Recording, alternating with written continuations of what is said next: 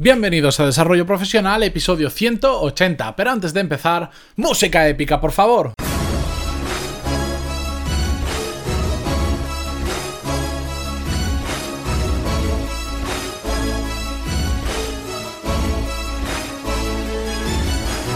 Muy buenos días a todos y bienvenidos a Desarrollo Profesional, el podcast donde ya sabéis que hablamos sobre todas las técnicas, habilidades, estrategias y trucos necesarios para mejorar en nuestro trabajo, ya sea porque trabajamos para una empresa o porque tenemos nuestro propio negocio. Y hoy es miércoles y volvemos con un episodio relacionado con el mundo de los negocios. Y digo relacionado porque hoy vamos a ver cómo empezar un proyecto paralelo.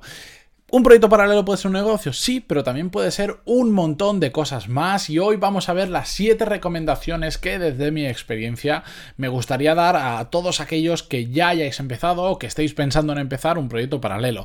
Pero antes de nada, antes de empezar con el podcast, dejadme que os recuerde que en pantaloni.es tenéis todos los cursos de desarrollo profesional y negocios donde aprenderéis lo mismo que en un MBA, pero de forma práctica, a vuestro ritmo y por un precio mucho más accesible que el de un MBA tradicional que cuestan miles de euros, porque en pantaloni.es cuestan 15 euros al mes y os dan acceso tipo una tarifa plana a todos los cursos que tenéis actualmente disponibles y a todos los cursos futuros. Hoy en concreto tenemos una nueva clase del curso de análisis de modelos de negocio. Ya sabéis, ese curso donde vamos a analizar 100 modelos de negocio diferentes. En este caso vamos por el número 21 y vamos a analizar el modelo del podcasting, de los podcasters, que en este caso ya sabéis que lo conozco bastante bien porque llevo 180 episodios subidos a día de hoy. Bueno, pues lo vamos a analizar en profundidad y vamos a ver las diferentes alternativas en cada una de las áreas del modelo de negocio que existen.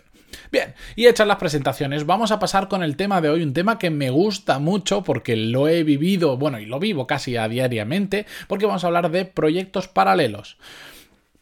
Eh, aquellos que digamos, aquellos que hacemos después de nuestra actividad principal, eh, de nuestro trabajo en concreto, porque no es lo mismo empezar un proyecto donde tenemos eh, todo el día disponible para hacerlo, si no estamos trabajando o nos hemos tomado un año sabático, que empezar un proyecto paralelo eh, haciéndolo pues antes o después de nuestra jornada laboral. La forma de abordarlo es absolutamente diferente y hoy va orientado solo cuando se trata de proyectos paralelos, cuando tenemos un tiempo bastante limitado porque durante 8, 10 o las horas que sean al día tenemos que dedicarlo a nuestro trabajo, a nuestro trabajo principal.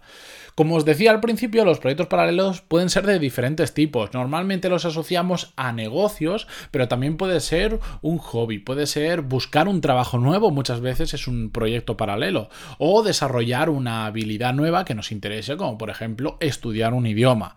En mi caso, eh, cuando empecé el podcast lo empecé como algo que yo quería hacer con vistas a que fuera un negocio. Era una mezcla entre hobby y negocio. No era negocio porque en ese momento no, no me generaba ingresos, pero tampoco era puramente un hobby sin necesidad de ingresar, porque sí que tenía vistas de más adelante sacar un producto o un servicio a través del cual ingresar, monetizar ese podcast, ¿de acuerdo? Por lo tanto, lo mío era una mezcla, pero vamos, casuísticas en este caso hay todas las que queráis, no os cerréis solo de si se trata de un negocio. Y vamos ya con las siete recomendaciones que os quería traer si estáis comenzando vuestro proyecto en paralelo o lleváis poco tiempo haciéndolo. Vamos a repasar una por una y además os la dejaré el guion de cada una de os lo dejaré en las notas del programa por si queréis repasarla sin tener que escuchar el audio de nuevo. La primera recomendación es que, y es muy importante, dejéis reposar la idea antes de empezar. ¿Ya qué me refiero con esto dejar reposar una idea? Bueno, pues muchas veces eh, se nos ocurre esa fantástica idea a nosotros solos o hablando con alguien y nos emocionamos y al día siguiente nos ponemos como locos a hacerla y lo damos todo. Y igual a los 3, 4, 5 días nos damos cuenta de que no nos gusta, de que no funciona, de que era un poco loca. Y eso nos suele pasar, a mí me ha pasado habitualmente, porque nos dejamos llevar por lo que, lo que en el mundo de los videojuegos le llaman el hype, nos emocionamos, nos venimos arriba y nos ponemos a hacer cosas enseguida. Por eso digo que hay que dejar de eh, reposar un poco las ideas. Se nos ocurre, nos gusta, pero decir, bueno, en dos o tres días vamos a ver cómo está. Voy a reflexionar sobre ello dos o tres días. No me voy a poner a desarrollar nada, a pensar, a hacer un plan. No, no, no, no, no. Voy a dejarla reposar simplemente dos o tres días. Y ya veréis como a partir de ese tiempo, de esos días, que si os ha ido ese hype del cuerpo, que no estáis tan emocionados, veréis las cosas de una forma bastante más objetiva y por lo tanto ya podréis tomar una decisión más correcta de si comenzar ese proyecto paralelo o no. La segunda recomendación es que calculéis cuánto tiempo realmente, y destaco realmente, tenéis disponibles para ese proyecto en paralelo. Porque es una cosa, un error que cometemos habitualmente y es que tendemos a creer que tenemos más tiempo disponible o que le vamos a dedicar más tiempo del que realmente vamos a hacer en un futuro. Porque, por un lado, no tenemos cuenta los imprevistos, que van a surgir en el camino, que siempre van a haber. Y por otro lado, probablemente estemos pensando desde el hype que hablábamos antes. Y bueno, pues después del trabajo le voy a dedicar 4 horas al día, que son 20 horas a la semana, más 5 horas o 6 horas cada, cada día el fin de semana, y eso van a hacer 36 horas a la semana. Ya, muy bien, pero la realidad es que cuando vuelvas a casa después de 8 o 10 horas de trabajar, no creo que te apetezca mucho estar 4 o 5 días, horas extra cada día, de lunes a viernes más fines de semana dedicándole al proyecto. Por lo tanto, hay que calcular de forma real cuánto tiempo tenemos disponible y cuánto tiempo sobre todo le queremos dedicar, ¿de acuerdo? A este proyecto en paralelo. ¿Podremos ir ajustándolo en el futuro? Sí, pero yo os recomendaría que empezarais siendo bastante pesimista, decir, mira, le voy a dedicar una hora o dos horas al día y poco a poco, depende cómo me vaya aprendiendo a organizar, y conociendo si funciona mejor por las tardes, por las noches, antes o después del trabajo, voy a ir añadiendo tiempo. De esta forma evitaremos las frustraciones que se deben a querer dedicarle muchas horas, pero realmente después dedicarle poco. ¿Por qué? Porque vamos a planificar toda la estrategia, todo el trabajo que hay que hacer conforme a un montón de horas que después no vamos a tener y no se van a producir los resultados que nosotros creíamos y por lo tanto nos vamos a frustrar.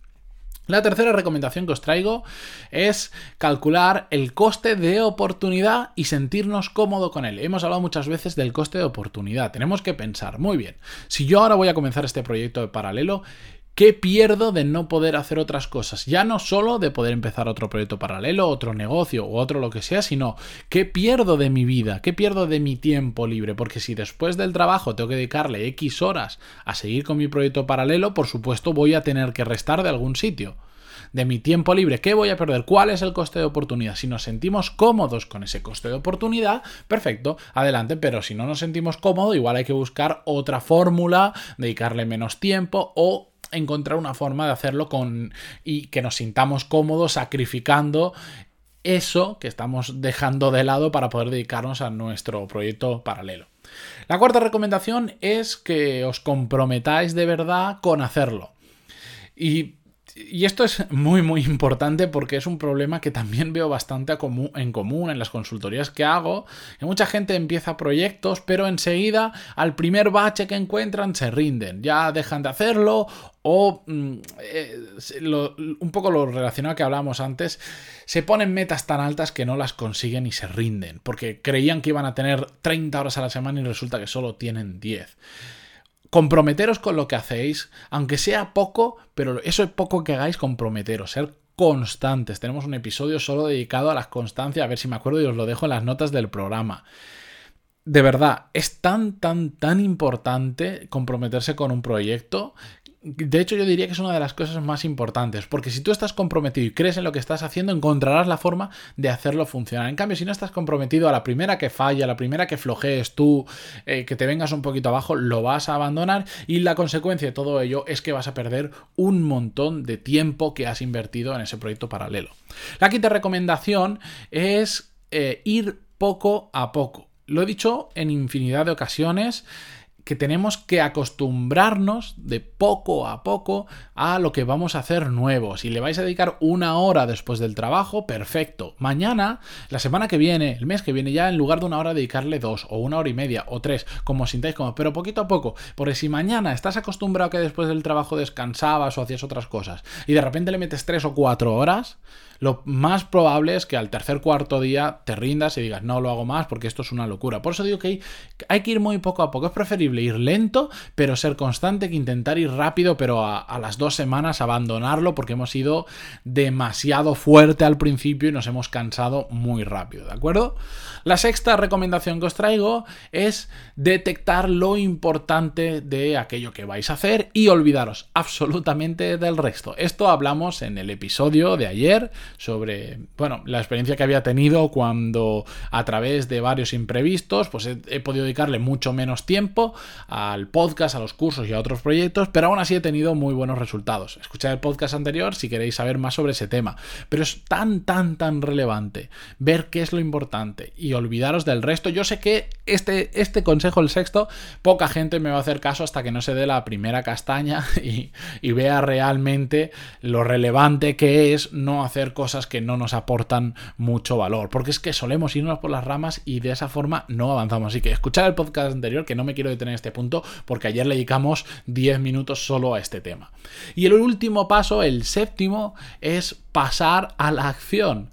Sí, lo digo siempre, lo único que cuenta de todo esto que os cuento es lo que hacéis, no los, no los podcasts que escucháis, no los libros que leéis, no lo que planificáis. Absolutamente nada cuenta menos lo que realmente hacéis. Por lo tanto, si habéis cumplido estos 6, 7 pasos, eh, tenéis en cuenta estas recomendaciones, estáis empezando vais a empezar un proyecto paralelo, perfecto, pero pasad a la acción, no os perdáis en la parálisis por el análisis, que también tenemos un episodio de los primeros programas del podcast, y pasar a la acción. Es lo más importante de todo y es lo único, lo único, lo único que cuenta. Así que dicho todo esto, yo mañana os espero con un nuevo episodio y por cierto, esta semana es un poco especial, el viernes vais a tener un episodio especial, no voy a contar por qué, os dejo ahí que lo escuchéis. Mañana nos vemos, nos escuchamos con un nuevo episodio, no sin antes agradeceros vuestras de 5 estrellas en iTunes, vuestros me gusta y comentarios en iVoox, que hacen que cada día seamos unas cuantas personas más escuchando el podcast, incluso en verano. Muchísimas gracias por estar ahí y hasta mañana. Adiós.